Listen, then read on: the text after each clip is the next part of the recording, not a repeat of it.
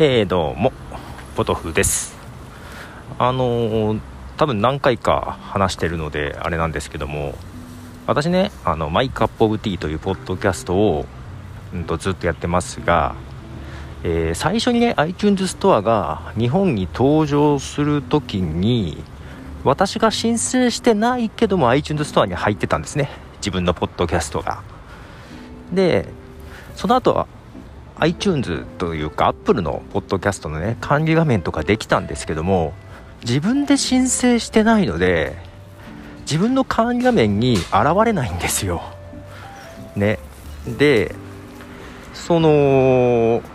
フィードの管理画面にも現れなければまあ、まだベータ版ですけども、ポッドキャストのアナリティクス解析機能の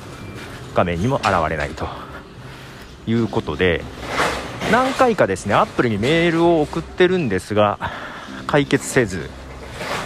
えー、まあどうしようという放置していたんですがどっかでですね新たに登録し直したんですよ自分で。そしたらマイカップオブティーが、えー、アップルのポッドキャストの中に2つあるっていう状態になったんですね。で今はその古いやつをシーズン1として残しシーズン2を別にしたので今はもうアップルの中はシーズン1とシーズン2が分かれて入っているという状態になってるわけですよ。でアンカ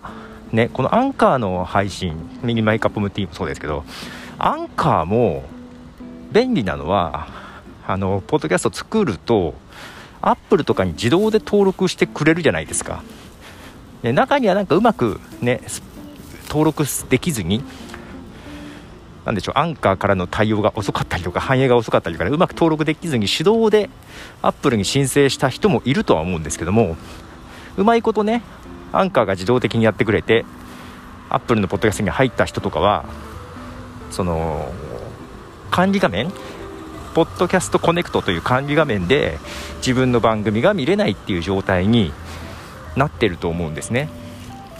まあ、それもそういうもんかなと思って諦めていたんですがアンカーの中のページにねそれを自分のポッドキャストの管理画面ポッドキャストコネクトに反映させる方法が書いてあったんですよ。反映させるといってもアップルにメールを送って申請しなきゃいけないんですけども、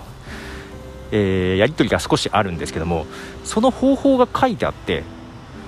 あできるんだと思ってやってみつつあれ同じようにすればシーズン1のマイクアップ部分できるんじゃないと思って、えー、そのアンカーのポッドキャストとシーズン1の自分が登録していないけど入ってたポッドキャストをやってみたら